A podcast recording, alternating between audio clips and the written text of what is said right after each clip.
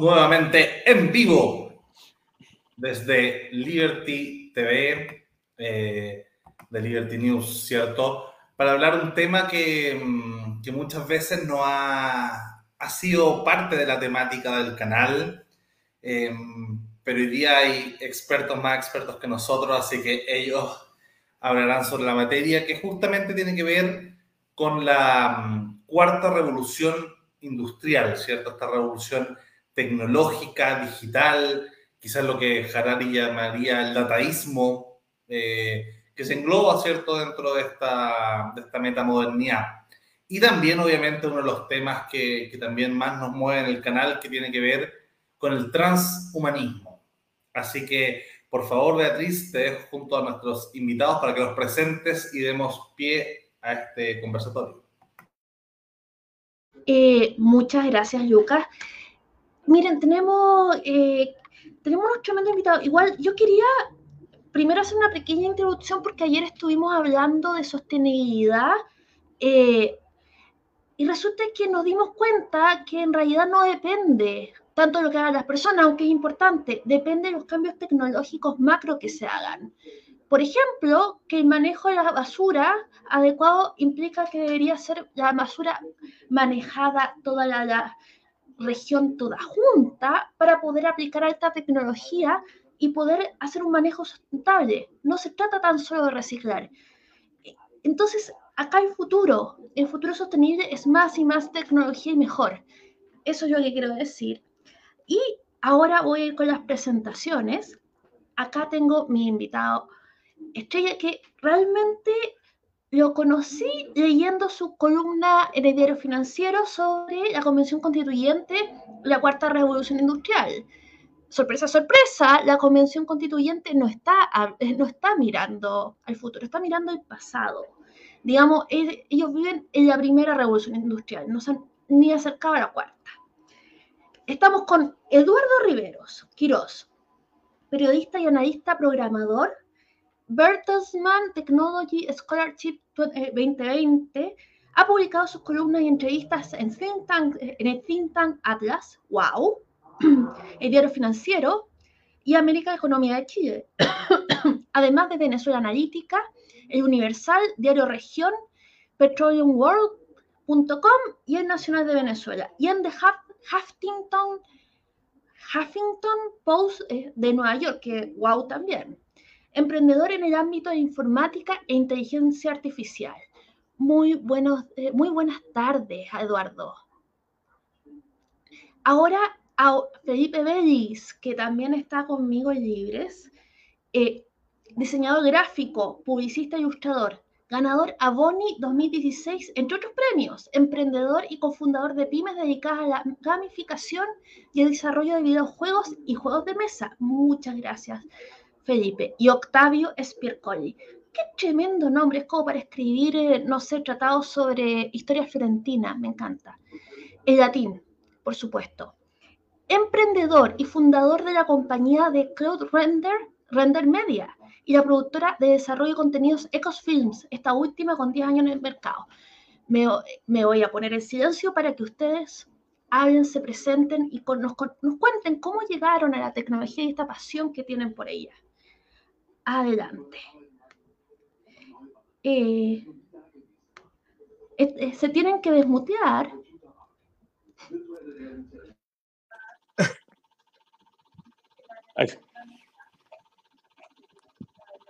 Ahora sí. Hola, hola buenas. ¿Qué, ¿Qué, tal, Octavio? ¿Cómo estás? Felipe, ¿cómo estás? Tanto tiempo. Comienzo, comienzo. Eh yo comencé con la tecnología porque me gustaban los boquitos.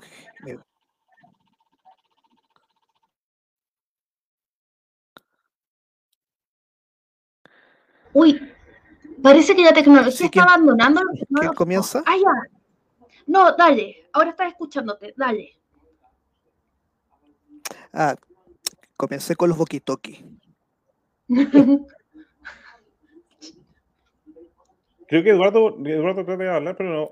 Sí, yo comencé con, la, con los walkie Y bueno, todo es lógico que llegara a mis manos. Y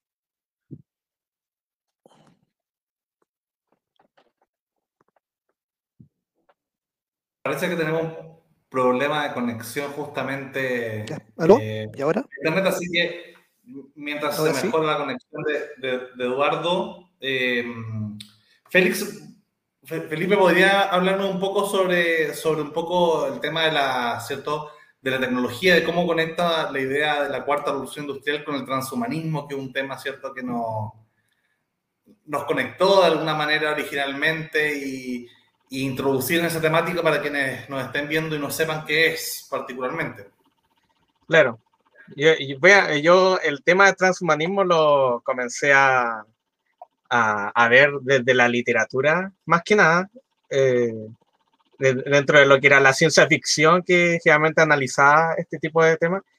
Y después eh, comencé como a, a meterme a, a foros de conversación con gente que tenía que ver con la ciencia más que nada, sobre temas neurológicos y cosas así. Y, y yo creo que eh, en, el, en cuanto a la, a, la, a la constitución actual, o sea, la, a, la constitución que se viene, es posible que se empiecen a integrar estos temas porque ya en el, por lo menos los, diputados como Girardi ya han presentado como proyectos de neuroderecho y, este tipo de temas, que lo encuentro bastante interesante.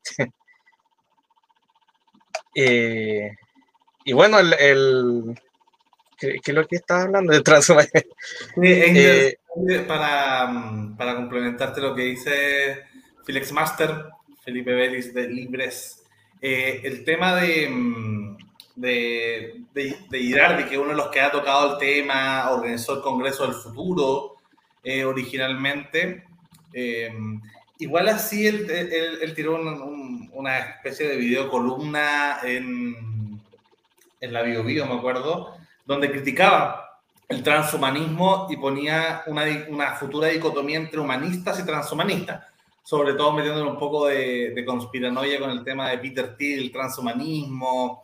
eh, y, y- y- claro, hay, hay que ver cuánto de esto de lo que se metan y metan, metan mano, más allá de que se interesen por estos temas, sea para regularlo. Yo creo que ahí el mundo liberal tiene mucho que decir justamente para adelantarse a esta temática y que los conservadores o, o- o un igualitarismo de izquierda conserva- bioconservador entre estos temas nos vayan limitando, ¿cierto? Y pasa de lado a lado, nos pasó con la pelea de la clonación, Mm. así que mm, eso, los dejo.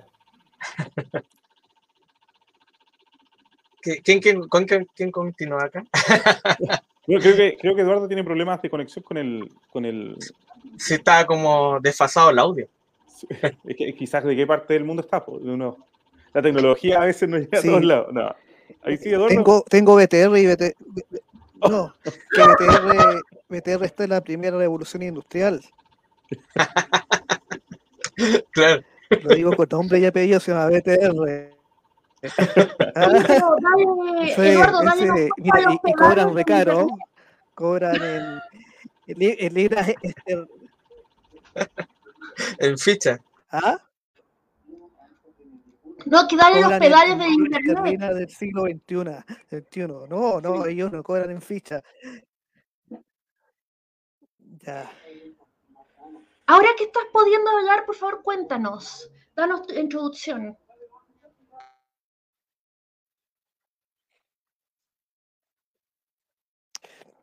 Mira, eh, estamos en un, en un cambio de era, ¿ya? Lo queramos o no. Estamos ingresando a la revolución industrial y eso lo tenemos acá, acá en, Chi- en Chile y en todos lados. De hecho, ahora nos podemos comunicar, bien o mal, pero ahora dentro del mundo global nos podemos comunicar en todo el mundo, desde Taiwán, Australia, Rusia, eh, de manera simultánea.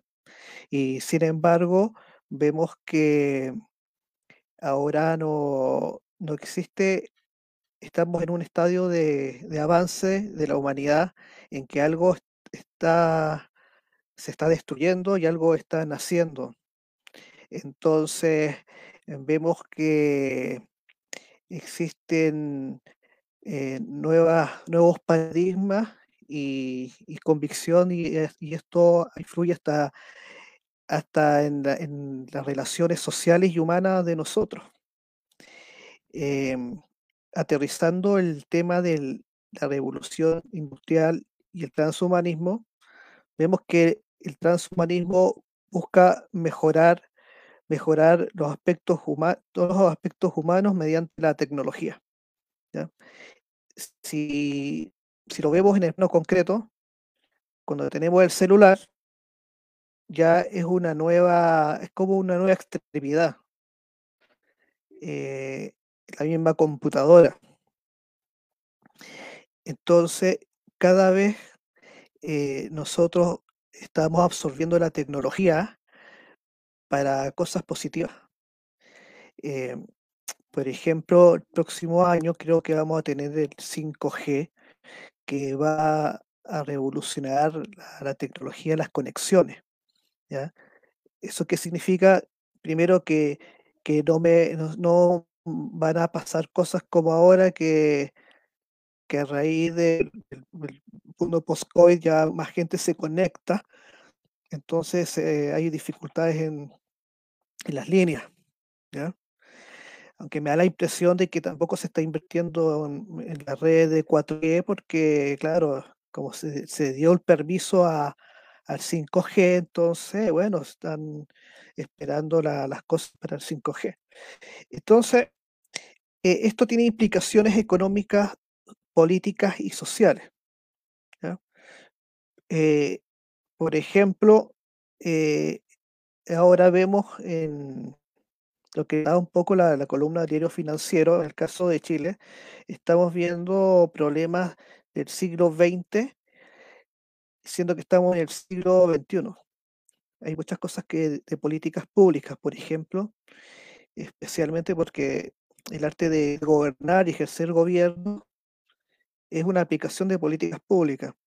Por ejemplo, con, con las nuevas tecnologías, eh, se, se puede eh, ser más exacto la capacidad de de decisión de asuntos públicos y cosas más exactas.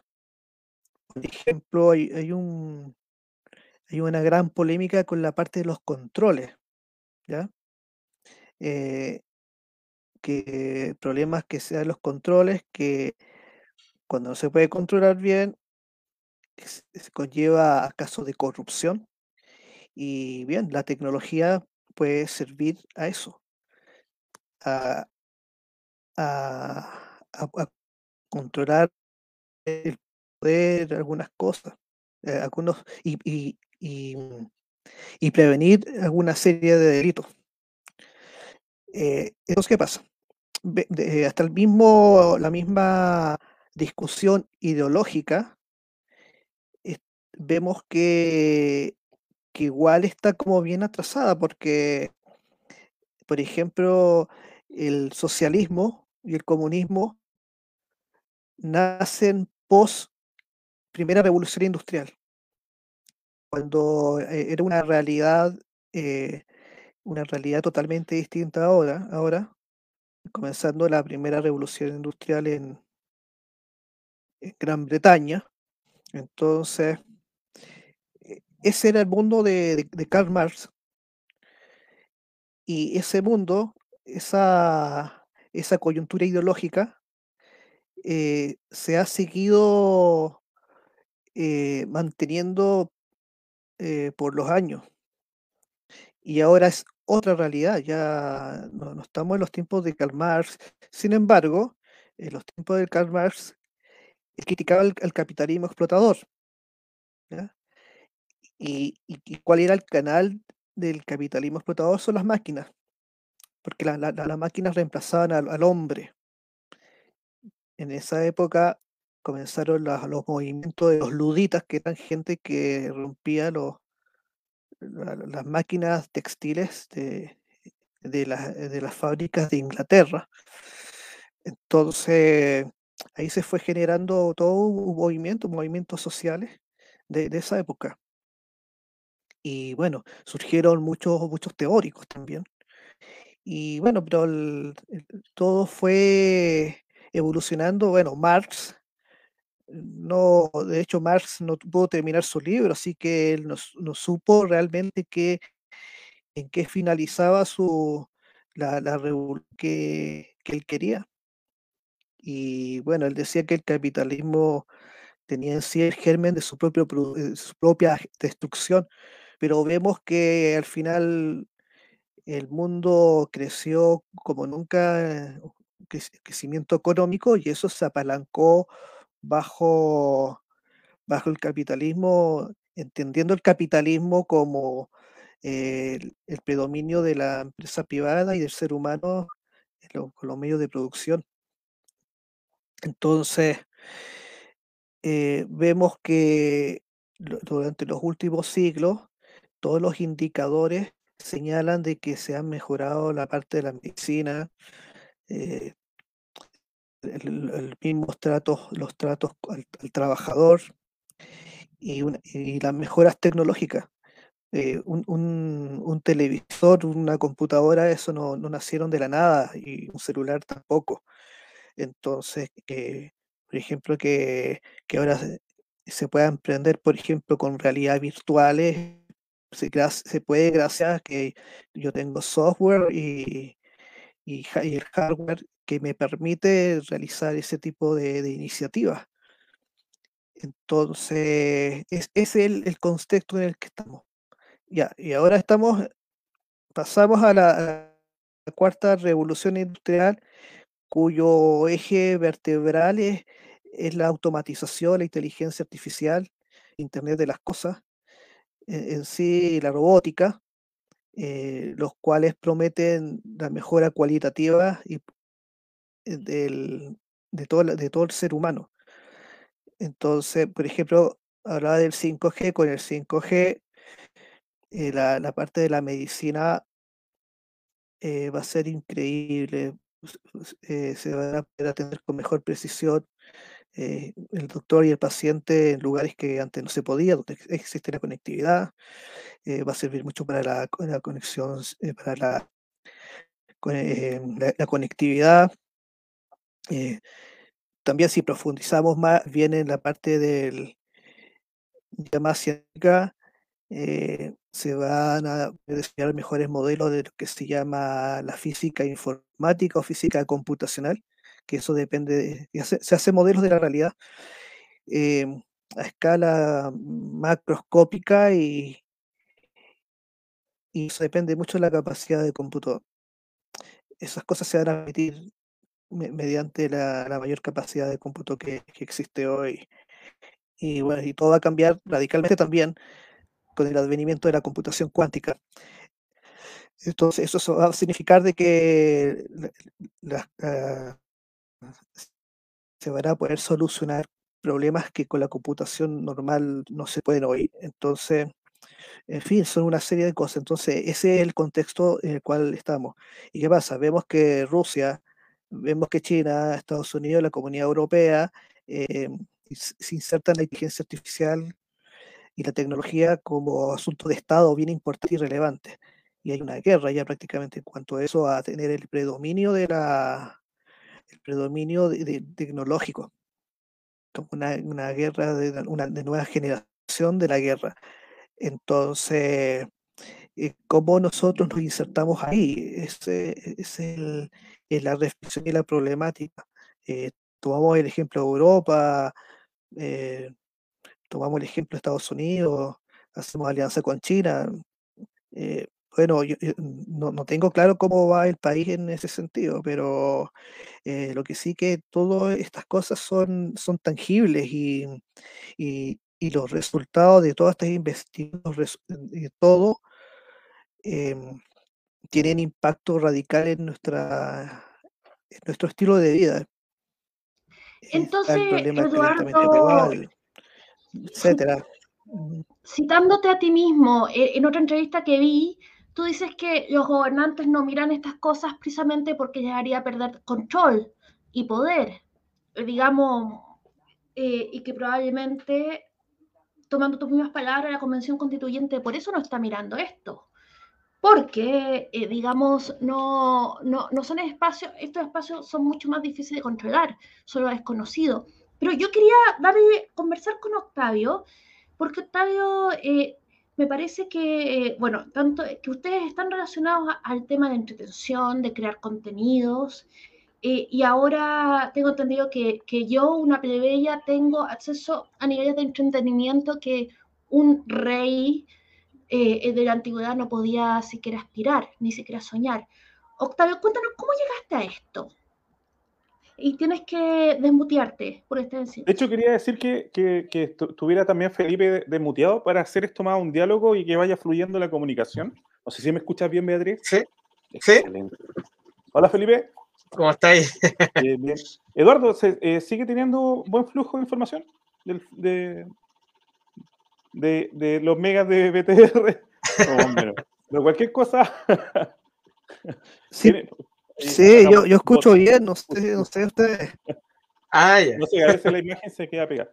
Eh, yo quería responder a varias No, cosas no también eh, de, de- de lo que planteó Eduardo, que prácticamente hizo un viaje muy rápido desde lo que era como de los inicios de la necesidad para la hoy en día una volcanización explosiva de la necesidad de mantener un gran flujo de data, que- que de eso se trata, y que estemos ultra hiper conectados y que luego, después de que esto es una herramienta tecnológica, eh, pasar de- a la transhumanidad, eh, prácticamente depender de esto más grande, más chico, o, o- o- depender de un objeto ya no va a existir, porque la transhumanidad va a hacer que ya aprendiste lo que cómo codificas cosas, después lo vas a tener inserto, como la tecnología que querían hacer hace unos años de el microchip implantado para que tú tengas la capacidad de retener algunos tipos de imágenes con hay impulsos nerviosos al área de los recuerdos. O sea, todo tiene como una, eh, una red neuronal de aprendizaje y que además lo que más da miedo es que toda esta información después se la pasamos a la máquina.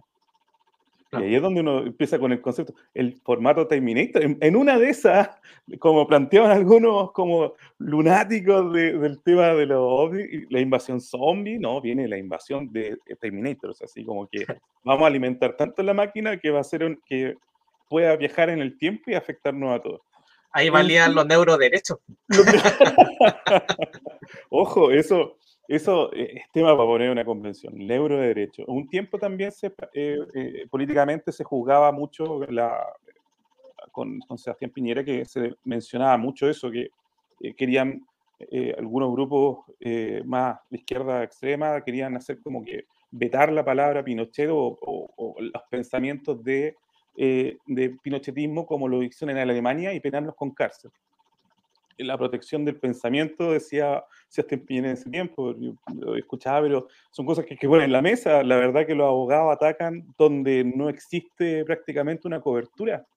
Y ahí después empiezan a hacer las leyes. Entonces, es bastante, es bastante cómico y también asusta un poco al saber que casi todo se va a alimentar por la data y que esa data después va a poder hacer que los formularios ya sean prácticamente aleatorios y respondan por ti. Eso es un miedo que se quiere hacer eh, eh, no tan evidente porque mientras más tú crees en esta nube, eh, más personas inteligentes que están dando vueltas son expertos picayelo de la informática y se te empiezan a meter y a, y a- violar sistemas como la caída de Facebook de hace creo que dos semanas, ¿o no? Eso fue un ataque y le quitaron el, el- el- los DNS de acceso. Era como prácticamente, si tenías 12 mil dólares en el mercado negro, podrías comprar el DNS de Facebook. O sea, imagínate el tráfico que te hubiera dado por un segundo eso arriba a un sitio web mundial. eh, es como para poder atender esa necesidad. Eso le hubiera gustado tener acá, me imagino, como lo acusan de tener bots en- dentro de algunas redes sociales. Eh, Claro. Una medida tal vez eh, para algunos bastante ingeniosa, porque prácticamente eh, Barack Obama en su época, cuando dijeron el conocimiento y la comunicación está en las redes sociales para llegar a la gente, hizo mil no sé cuántos millones de, de cuentas de personas que le ayudaran a popularizar mucho más también esa época de lo que tenía que ver con la- el contexto de, de- de la política que él quería implementar. Pues sí, hoy en día la tecnología es eso, o sea, eh, yo que vengo del área de las comunicaciones, que nos conocemos con Felipe al menos eh, desde hace, ya cuando éramos estudiantes y nos topábamos con el dúo, y siempre decíamos, desde el pasado ya como 13 años, y siempre decíamos, ¿sabes qué queremos hacer? Actividades que cambien a la gente, que impacten y que prácticamente eso queremos hacer, descubrir eso al estudiar una carrera. Es que ese el concepto es el carrera, o sea, vivir mucha experiencia, no es titularse. Eso quiere decir que eres como mano de obra calificada, tome, haga su carrera. Y ahí cuando, con Felipe, cuando emprendíamos en un montón de actividades, lo veíamos de esa manera. O sea, partíamos desde el hecho de que yo quería hacer un video para que la gente lo viera, Felipe en un momento quería hacer mucha gráfica y, ponerla en ciertos elementos educativos para que la gente lo viera, hasta que nos dimos cuenta que todo era online. Ahí teníamos que aprender a competir. No era como transmedia. Eh, teníamos un problema de transmedia y además de trans. Eh, eh, trans. offline a online. Estábamos haciendo mucho contenido y actividades online que tengan que ver con espacio reducido, de muestras prácticamente uno a uno, y había que volverse digitalizado y con todo lo que era la herramienta. Felipe, por un tema para poder popularizar su, su, trabajo, el arte que él trabaja con la ilustración, el diseño, la experiencia usuario, yo por mi lado, con un momento cuando yo em, e, emprendía, yo por ejemplo ahora tengo oficina, pero antes con Felipe, sabe que estuvimos hasta en el hasta, hasta la biblioteca municipal. Eh, también.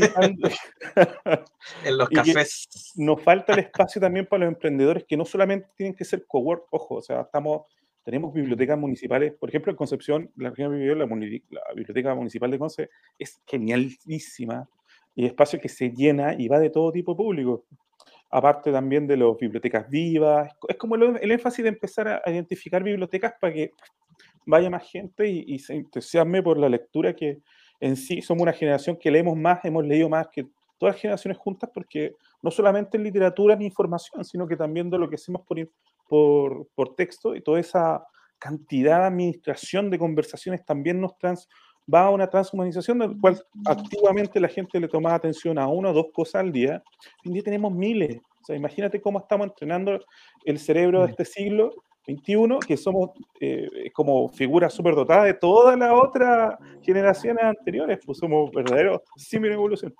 Pero ahí donde yo hemos dado cuenta con Felipe, y ahí le quiero hacer el super pase, desde cómo la ha visto, desde el concepto de la digitalización a través de las carreras tradicionales, ojo.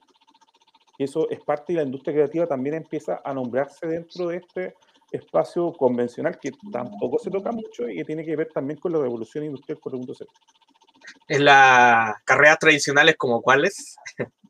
Eh, carreras tradicionales eh, donde aún las personas son el, principal eje compositorio de las actividades. Por ejemplo, el diseño. La ilustración. Ah, no es lo mismo que te ilustre una máquina que te ilustre una persona. Claro. Bueno, eh, esos son dos carreras en realidad.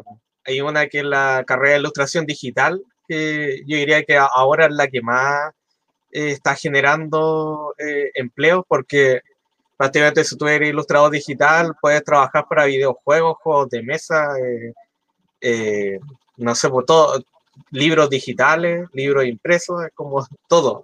Cambia el, la ilustración análoga es, al final de arte. el valor que tiene eso varía dependiendo de quién lo está haciendo, entonces son modelos de negocios distintos. La ilustración digital está dentro de la publicidad y el diseño gráfico. Hoy en día prácticamente un meme puede ser evaluado en millones si se pone a pensar, y esto con Eduardo yo sé que lo debe haber visto, con el con el, el, blockchain de resguardo en seguridad por obra, tú puedes patentar hoy en día un meme y puede, dependiendo de la bolsa, valer miles, miles de dólares. Eduardo, tú habías dicho que blockchain, bueno, así es, Octavio, sabes que hay un gran futuro.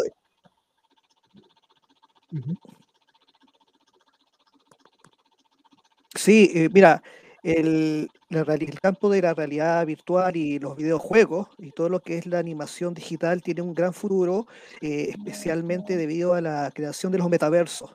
Esta semana eh, Facebook anunció que estaba anunciando de que iba a creer, dejar Facebook y crear un metaverso.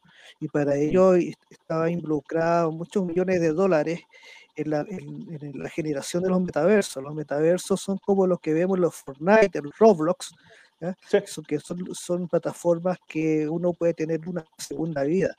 ¿Y, qué pasa? Por ejemplo, en, en metaversos que ahora existen por ejemplo, hay uno que se llama Decentraland, que es como el más conocido, por ejemplo, con los llamados tokens no fungibles, en una que se eh, uno oferta algo, por ejemplo, una meme, un meme puede ser, o una, una casa, una casa que yo haga digital, mediante mi arte digital, entonces con, un, yo lo guardo en una billetera, eh, una billetera digital, y, bien, y yo eso lo puedo comercializar eh, cuando quiera. La ahora en Roblox o Fortnite, eh, por ejemplo, uno, crea una parcela, ¿ya? Una, una, una parcela, algo que se puede hacer ahí. Y, claro, pero yo, yo le compro eso a Fortnite, a, Roblox o un auto, por ejemplo, ya yo eso lo puedo comprar en, el mercado real de ellos.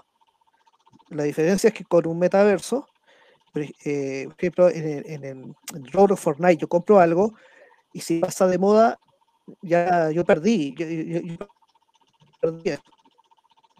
Pero en un metaverso, con un token no fungible, yo compro una casa, yo vendo mi casa que compré, lo guardo pero después lo puede pasar de moda, pero yo lo puedo, lo puedo comprar y vender de nuevo. Es decir, se, genera otro diverso mercado. Entonces lo puedo comprar y vender sucesivamente, eh, no como lo, las cosas que pasan ahora. Entonces eh, hay un gran impacto en los metaversos. Entonces imagínense si, si Facebook va a migrar al metaverso con todo el poder, del el, mercado cautivo que tienen ellos y cómo participan, entonces eso va a ser un asunto impresionante, va a ser gigantesco. Se van a crear, se van a crear parcelas, se van a crear institutos de educación, me imagino, autos. Bueno, ya los tiene varios, tiene varios videojuegos, pero dentro de la plataforma. Eh, sí, sí, pero dentro del, metaverso. Entonces, eh, para alguien que estudia eh, arte digital, está en un momento espectacular para aplicar todo, todo eso que sabe en estas nuevas plataformas que crean nuevos mercados. Y, para allá va, el mundo.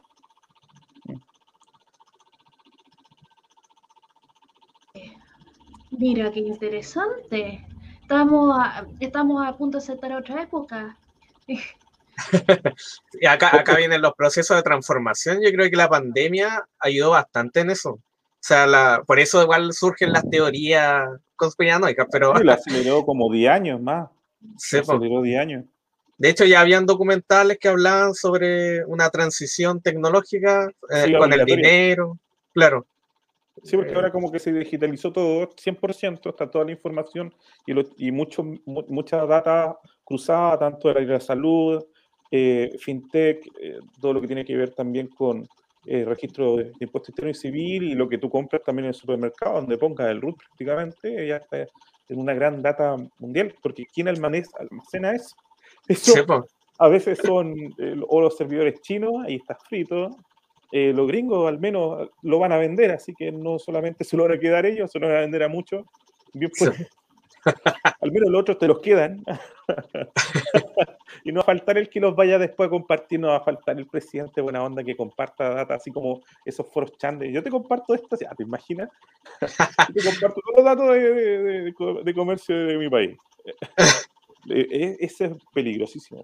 Y que esa información esté también a, la administrativa de un Estado es peor. O sea, porque te da menos garantía de, de, resguardo de la privacidad, porque al menos una empresa puede ser más demandada. La figura estatal es un cacho, hacer cualquier actividad interna de demanda, como a ellos también les pasa, tienen mucho bloqueo.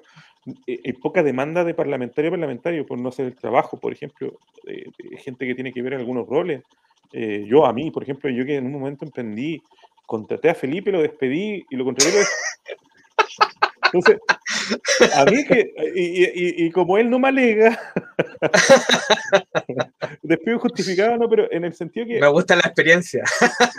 sí, y, en, ese sentido, como, como capitalista, cuando formé la, primera pyme para poder generar ingresos, netamente enfocado al negocio, no, eso fue después, perdón, netamente enfocado a la necesidad de crear algo importante por, para un negocio, emprendí un negocio.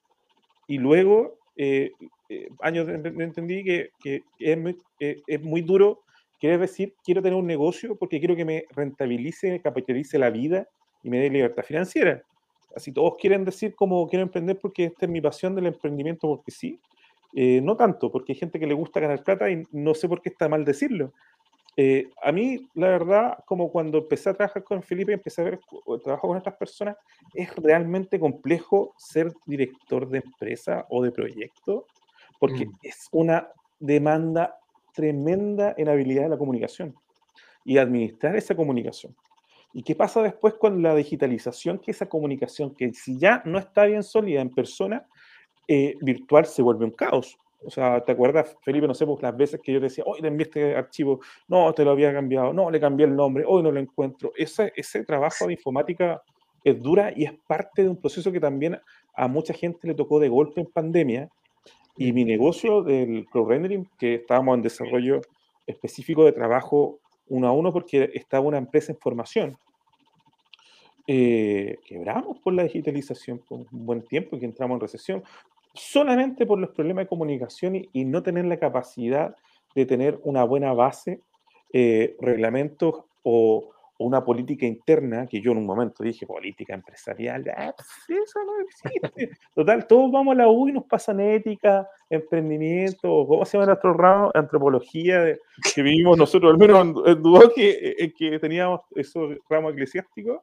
Claro. Eh, no, nada, o sea, nunca hablábamos de el trabajo realmente en equipo, seguíamos arrastrando iniciativas pencas del colegio donde todos prácticamente teníamos mil dudas y nos quedamos callados para que nadie nos hueveara porque realmente te van a molestar porque te equivocas. Entonces, de- y, y ya de ese adiestramiento mental que nosotros tenemos que genera miedo y temores cuando uno es adulto y sacar esas trancas son miles de dólares a la basura, nenita, con los, con, con los especialistas de la salud mental. Y ahí también tenéis, oye, estamos plagados de personas que están encerradas en las casas, ni te imagináis. Yo trabajé un rato también con psicólogos por proyectos específicos con Ecoswings y están desarrollando un chatbot de asistencia clínica. O sea, queremos que las personas, eh, yo, eh, un desarrollo también con René Media, queremos que las personas, creemos que las personas necesitan tener una atención, a veces el adulto mayor, todo que tiene, ya todas están con la extensión del, del, del, del intelecto humano como herramienta, eh, me siento un primate también porque tengo que tomar una tablita para poder la información, yo debía hablarle. Pero a lo que voy es que el concepto real, eh, se mueren, ustedes de la cifra de los más de, el 60% de personas que cometen suicidio por depresión, el 40, o sea, un poquito menos de una cifra de 1.600 al año, eh, lo hacen producto que no tienen con quién conversar. No tienen con quién conversar sus problemas, entonces se ahogan Octavio. y revientan. Octavio. Esa información. ¿Eduardo? Eduardo. Sí, sí, mira. Octavio, sobre lo que estás hablando de chatbot, de chatbot en los adultos mayores, ¿qué pasa? Imagínate que, que yo tuviera todo un banco de datos con todas las entrevistas que hicieron los Beatles en la década de los 60, con todas su, su letra, las canciones y, con todo el contenido de cada cantante, de todo lo que hablaba. ¿ya? Y inventar un chatbot en el cual eh, esa persona que pasó su juventud con los Beatles hablara, le le preguntara cosas al chatbot Sí. y, y le hablara cosas de Paul McCartney, Paul McCartney, por ejemplo, Ringo Starr, Mm. que hablara la- la- las mismas palabras de él. Y te lo- y- imagínate eh, cómo sería, de- me, me imagino yo, de, de feliz que podría aumentar el, o sea, la salud mental de él. O imagínate eh, Chayanne, ya un, un, un chatbot de que Chayanne, y que en, el, en, en 30 años más, claro, entonces que, que el Chayanne le diga a la mujer que, que es bonita, que es hermosa, qué sé yo, Mm. ¿ah? pero ¿cómo, cómo es y yo Eh, al final es como un Duolingo, ¿ah? un El Duolingo prácticamente te recomienda una- cosas también. ah, El Duolingo tiene ese entrenamiento eh, articular de inteligencia claro. de línea de comando, respuesta a preguntas. Y ojo, ah, tú que cacháis de eso también, el emular voces, eso ya es un preset en un programa de edición. Ojo, mm. o sea, tú puedes poner la voz de Michael Jackson y te lo va a emular. O sea, versión pago, pero está esa opción. Y vale, es carísima ahora pero hay un tema de copyright. O sea, si haces contenido con música de Disney más encima para niños que lo estás regalando y que nadie te lo compra, en tu vida eh, prácticamente podrías poner a veces una voz de, de de marca. Pero, Oye, eh, incluso claro, pero me imagino que una de, las una de la... que ellos van a hacer, van a, van a explotar ese mercado Sí, sí lo van a hacer, sí, una cosa que se viene. Lo que pasa es que todavía hay varios resquicios legales, como tú sabes que también que la, la parte que uno no, no, puede solamente crear soluciones digitales sin un respaldo del cuidado hacia ti, por lo que hacen con lo que tú tienes, porque una herramienta para un hombre puede ser el arma para otro. Y en la tecnología pasa eso. O sea, como pasa en las redes sociales, como el hate también hace matar gente. El, es, es, terrible la, no solamente uno ve como red social, como comunicación, pero es todo un proceso tecnológico que está detrás, que, está, que produce que gente se mate, o sea, Dios mío. Y también produce que gente quiere cambiar. Pero lo que decía anteriormente, lo que decía Luca, creo que así reseña al, al tiempo contractual de lo que está pasando con la, con la, con la, con la tecnología, ¿cierto? Eh, yo, yo, quería hacer ahí justo una acotación con respecto a lo que decía Eduardo, ¿cierto? Eh, más allá de las entrevistas de los artistas de los años 60, ¿cierto? Incluso no podría reconstruir figura histórica, eh, va a ser mucho más fácil eh, si es que uno le permitiera usar, sobre todo los que han nacido post eh, revolución digital, ¿cierto? Post 2000, pero, pero incluso para nosotros también, con toda la información acumulada en mensajes de texto, en WhatsApp, en Facebook, en correo, en video, ¿cierto? En llamadas, toda esa data, si es que eventualmente se llega a ordenar la posibilidad de crear eh, personalidades paralelas a la nuestra, incluso para que vaya a reuniones con nosotros, para que, no sé, eh, al poliamor, que tenga varias citas al mismo tiempo con todas sus novias o novios, ¿cierto? Eh, al, mismo, en el mismo momento un poco, eh, no solo en el caso de la inteligencia artificial, es como un Her, ¿cierto? Esta película de, Joaquín Phoenix, que es una inteligencia artificial, sino nosotros mismos. O sea, puede haber una copia que sea la mejor versión de nosotros mismos, que tenga, que se parezca más a nosotros que nosotros, porque también eh, a nivel cognitivo, a nivel eh, cierto neurobiológico, nosotros no somos tan parecidos a nosotros mismos como, como el cerebro nos hace creer. Eh, vamos cambiando bastante más de lo que creemos. Entonces, la posibilidad de tener una inteligencia artificial que se parezca a nosotros en 2015 o pre-pandemia, ¿cómo sería conversar con uno antes de un trauma, por ejemplo? Antes de un accidente, antes de una ruptura. Si uno terminara con una persona, esto todavía se pone medio macabro, pero si uno terminara con una persona y no quisiera terminar, uno podría tener una inteligencia artificial para seguir comunicándose con esa persona. O en una, situación. Bueno, eso ya es muy Black pero pero con alguien que se murió, Da igual terror, si te de hecho, lo plantea Philip K. Dick con los Nexus 6, que era también una, un replicante. Claro, y, la posibilidad de, no sé, la gente que pierde a, a un ser querido de seguir comunicándose con la idea. Y, mm. y, es heavy porque va a ser muy distinto que se te haya muerto un abuelo en los 90 a que se te muera un abuelo en 2040 porque es cierto que creas en la vida más allá y que hay Ouija, la posibilidad de comunicarte con tu abuelo muerto en los 90 es imposible, versus la posibilidad de comunicarte con tu abuelo en, los, en el 2000, incluso hoy día, si es que uno, si es que uno tuvo, a alguien activo en las redes sociales, ya va a poder al menos replicar bastante, más o menos eh, certeramente lo que podría llegar a ser esa persona que no está.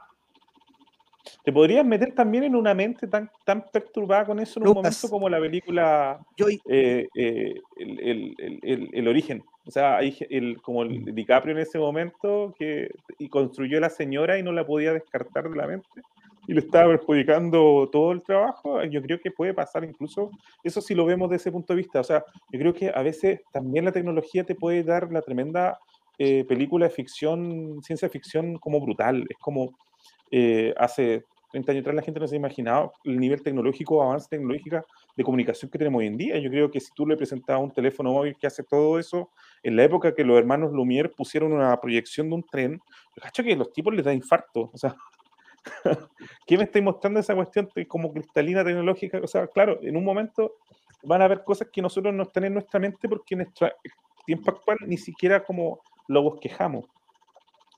Y, esa, y, y, para dónde va esto es que prácticamente se supone que la tecnología está hecha para que eh, esté a la orden de, eh, mejorar la calidad de vida de las personas.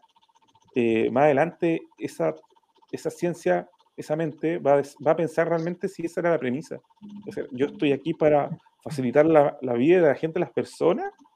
Imagínate si lo pone con el tonito de, que de las personas. O sea, claro. o sea, que esto, o sea, y ahí yo cacho que a partir la Matrix, yo estoy creyendo eso. ¿Así? Octavio, sí, sabes que sobre lo que hablaba Lucas, eh, yo, yo tenía un emprendimiento de con código, con una placa con código QR, y lo colocaba en las lápidas de las tumbas, ¿ya? en los cementerios. Y esto fue el 2013. Entonces, la idea era comunicarse con, el, con la persona fallecida. Entonces, eh, se insertaba la, la, placa QR en la lápida, entonces eso lo conectaba a una página web. Entonces, eh, ¿qué pasaba? De que tú ibas a la, estaba la lápida, entonces acercabas el celular y aparecía la, la historia del, de la persona que falleció. Entonces eso, en realidad, lo, claro, em, es como un emprendimiento bien distópico, pero yo parto de la lógica que, que, si yo veo una lápida que hay una alguien coloca la, la, foto de una persona, yo dije, ah, pero coloqué un video de la persona, pues, o, o, o, la voz puede ser. ¿Eh? Y, y, yo, yo, creo que eso va, eso, ya que la, la, el mercado está más sensibilizado con esas cosas, yo pienso que van a ser eh, más comunes. De, de creo que en Japón la, la, vida que uno permita. Lo, lo, los cementerios y, son museos de historia. No, eso yo lo tengo. Sí. Sí. Claro, claro. Y tu negocio está buenísimo. O sea, eh, yo pienso que. Y lo estoy haciendo bien, ese socio está, está, espectacular. Sí. Eh, oh, yo que, no, no, que, soy una gran amante de los cementerios, eh, sobre todo el Cementerio General de Chile, que, que es una belleza, encuentro una tremenda, sobre todo, no solamente por las personas que están muertas ahí, sino por el patrimonio arquitectónico. Sí, eh, que, que, digamos que uno puede ver cómo era, digamos, eh, sí que me parece una excelente idea. El punto sí, es que, y, y, sin invadir con un código QR, ojo, ¿eh? sin invadir con un código QR, estaba buenísimo. En Japón yo, yo vi un documental donde ¿Ah? había, había un cementerio donde tenía, que, pero que lo que pasa es que lo, los cementerios japoneses igual son súper eh, minimalistas. no tienen estas estructuras ah, tan cristianas, pues, son como... Pero, más... pero a, a, mí, a mí me entrevistaron en televisión nacional con eso y publicaron en la última noticia y en La Nación en ese entonces. Y de hecho, eh, ahora en el cementerio general hay una, hay una placa que está ahí del señor Canut, Diego Canut, que fue el, el, fundador la, del movimiento protestante de la Iglesia Evangélica en Chile. Y ahí tiene su placa QR Don Canuto. Eh, yo fui hace poco ahí al cementerio general, que me gusta mucho porque es un lugar espectacular para la parte arquitectónica. Sí, sí, sí, sí. Por eso, por eso que dicen Canuto, porque él es apellido Canut. Canut, Canut. Ah, ok. Entonces ahí tiene, colocas tu, su código QR y aparece su historia. Ah, pero ojo, lo que pasa es que para, para emprender, para emprender con eso, igual es, eh, bueno, hay que tener alianzas con, con, con el cementerio, etcétera, sí. y todo, todo, eso. Con la familia. Pero, Mira, lo que pasa claro, es que, por ejemplo, para esa hace, época era como bien distópico ese tipo de. Hace es, exactamente 10 años atrás, yo participé de los tours del, del cementerio regional y había una periodista que estaba haciendo su tesis y nos cobraron tres lucas por un paseo en verano de como las 8 hasta las 10. ¿El de por Conce, la- Santiago? Sí, por las, no, el de Conce. 3 mil pesos. eh, Yo me acuerdo que fui con mi hermana, y como ahora como fue más familiar. Eh, ah, que está interesante. eh, estuvo súper interesante, o sea, nos pasaron por Es historia. como un paseo gótico. güey. Un paseo gótico. Faltaron, le falta eso, algo un poquito más de producción. Yo pondría como unos pequeños faroles eh, para no torcerse el tobillo, porque a veces el- los terrenos están Sí. Sí. patiné dos veces. Es que el terremoto, Sí. No, Dejó de todo destruido. terremoto, hombre, se está así que cuando yo te iba a, a ver a, abuela, pues que son mal hablados. Pero no, no tengo idea. Y tenía otro, otro tema, otro tipo de mercado que también es interesante los cementerios y su administración, porque deberían tener verdaderos espacios palacios para lo que recaudan. Pero a lo que quería llegar ahí, cortito, es, si cuento a lo que comentaba, eh, esa informa mucha data, mucha data e información ya escrita en PDFs que podrían alimentar más eso si el problema a veces es como de la voluntad, de qué queda el negocio ahí con ellos, porque quién te cobre. Eso, los, negocios, hablar de negocios también, emprendimiento va de la mano. Yo lo que quería, eh, quería eh, hablar de que esto es como la, la- magia del orden espontáneo, donde los individuos piensan eh, cómo se podrían hacer las cosas mejor y las hacen y que eso no se puede lograr desde un eh, enfoque estatista de abajo, de arriba para abajo y burocrático, precisamente porque a los estados les gusta tener control sobre las cosas y no hay mucho espacio para la innovación realmente.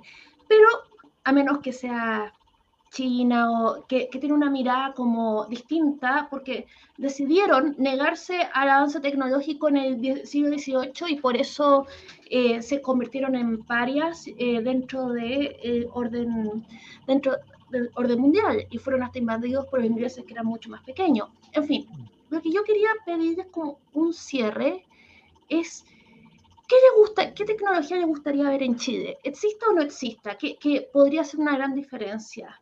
A mí me gustaría la gestión inteligente del agua, digamos, que, que no, que para que se pierda menos agua en las ciudades, como no sé si eh, eh, eh, no sé si sensores que muer- que digan acá hay una filtración y las vayan y lleven robots para cerrar la filtración o qué, pero gestión inteligente del agua. No sé, ¿quién, quién quiere seguir con su idea de que sería, quería tanto falta en Chile? Yo creo que en Chile falta bastante el tema de la Smart City porque han habido, hay muchos proyectos, de hecho, siempre se están postulando, pero todavía no, no veo así como alguno de esos proyectos que se estén implementando de, manera eficiente.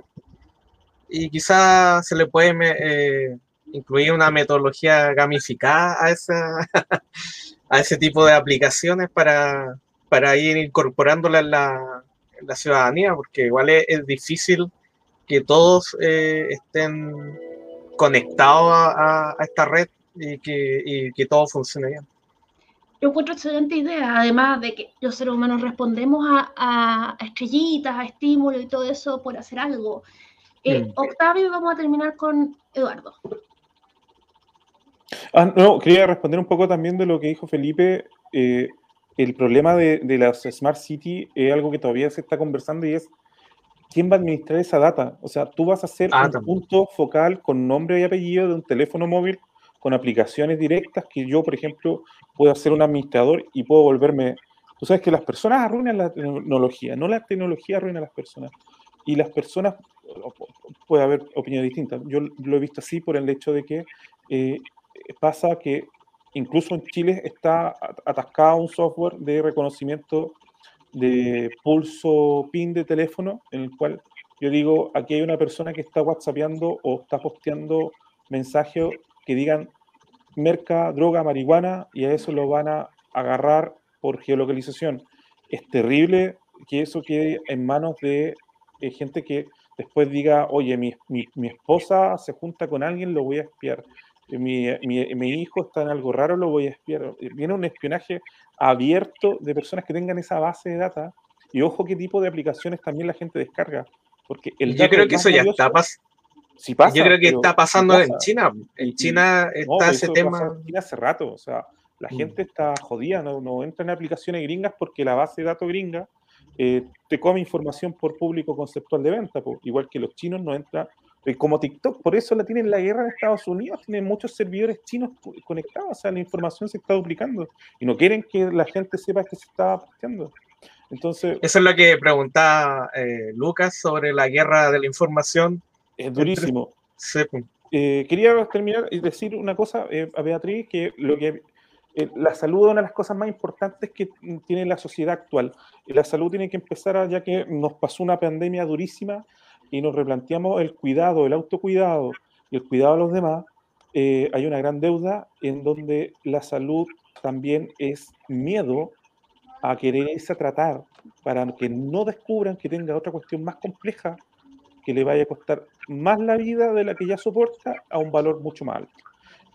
Pero lo que más cuesta es que el acceso médico hoy en día a algunos análisis de información deberían ser a través de genotipos, un desarrollo altísimo que se ve en Europa, pero es carísimo para intentar y por eso no se está metiendo. Y si se logra llegar a esa data, ya estamos digamos, pasando a una gran era de la salud y no de la dependencia de mantenerme eh, con pastillas para estar vivo, sino que me pude prevenir. Eso, eh, muchas gracias Beatriz por la invitación. Eduardo, Sí, eh, pues so- solamente agregar que el, el problema de, de las datas médicas acá en Chile están cerradas, entonces no se pueden hacer respecto a, data science aplicado a la, a la medicina y asuntos con genoma que podrían prevenir eh, mucho, muchas vidas. Eh, respecto a la... eh, Lucas preguntaba sobre sobre las tecnodictaduras y cómo las democracias iban a sobrevivir. eh, esto, es- ese tema es, tiene importancia capital porque eh, por el control, ¿ya? pero a, a la vez igual siempre surgen, bueno, están la- los movimientos open source y y me- medio alternativos, pero eh, aquí hay cosas que van más allá que pueden, se puede a mediano plazo eh, eh, modificar las bases de los estados, de la- del Estado-nación, propiamente tal como lo conocemos. Eh, pro- propiamente como, como el Chile, como Argentina, como Paraguay, como cualquier país, vemos ahora que con las nuevas tecnologías estamos tan globalizados, tan interactuamos tanto que pienso de que, de que a mediano plazo existirá un- una crisis de la, del Estado-nación como tal, y más con el blockchain todavía, ¿ah? que por eso que los notarios y muchos gobiernos quieren mucho a la blockchain, porque el blockchain es como un ministro que tiene, que Sí. asume eh, cosas Sí, que, sí. iniciativas que hacía el Estado. Entonces, imagínense, eh, se, se podríamos estar ante un el sueño narco-libertario o tecnoliberalismo, transhumanismo libertario, no sé, pero eh, yo no sé al ritmo de, estas, de cómo va la tecnología y los movimientos sociales y la política, si el, concepto Estado-Nación tal como lo conocemos hoy va a sobrevivir en, mediano plazo. Yo, yo creo que, que eso, yo pienso que va a cambiar eso. Además que hay asuntos culturales que, que ya em, em, existen muchas pérdidas de, de identidad dentro de, de la cultura y, y- y también la, la ciencia va a revelar algunas cosas. Ah, no, no quiero dejar de, de señalar que lo que pasa con el caso de Mapuche, ¿ya? que se supone que son originarios y que todos piensan que son originarios y, y el 18 de octubre vimos, el asunto ori- originario, pero no, pero ellos según la ciencia, según el- los datos, ellos vienen de del Amazonas. Vienen del Amazonas, eh, bajaron por el Chaco y de la Pampa Argentina llegaron a, a Chile. Mm. Y, y claro, eh, que tiene que ver que fue gracias a la tecnología eh, que se compuso. Eh, Es un estudio de la Universidad de Tarapacá con un Premio Nacional de Ciencias que encabezó, Premio Nacional de Ciencia del 2016. Eh, son cosas de la ciencia y son gracias a la tecnología se pueden revelar ese, tipo de cosas. Bueno, y como eso pueden salir otras cosas más, entonces pienso que, que la concepción de Estado-Nación va a cambiar definitivamente.